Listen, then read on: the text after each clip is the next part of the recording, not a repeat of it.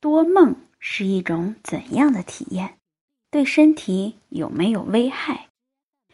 梦，不管是美妙的梦还是噩梦，它始终包绕着一层神秘的色彩。在非快动眼睡眠和快动眼睡眠的期间，人都会做梦。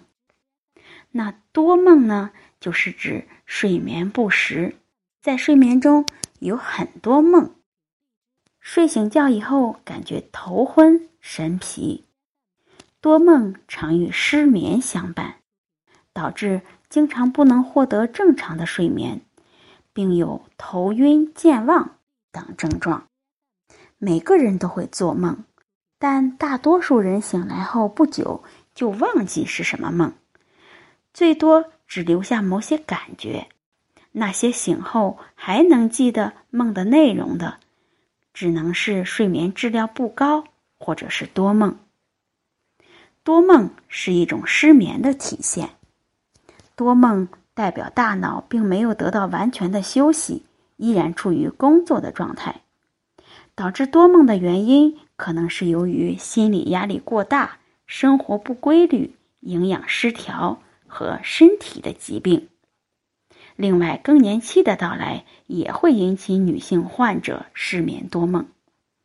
那么，如何改善多梦呢？首先，睡前要保持放松，不要带着坏心情入睡。第二是适当的参加运动，它可以促使大脑内一种令人镇静和舒适的物质，即内啡肽的生成。如果大家在两性生理方面有什么问题，可以添加我们中医馆健康专家陈老师的微信号：二五二六五六三二五，免费咨询。运动可以使失眠患者加快入睡，并增加深睡眠的时间，但是要注意不能过于疲劳。第三是养成良好的作息习惯，早睡早起。不要熬夜。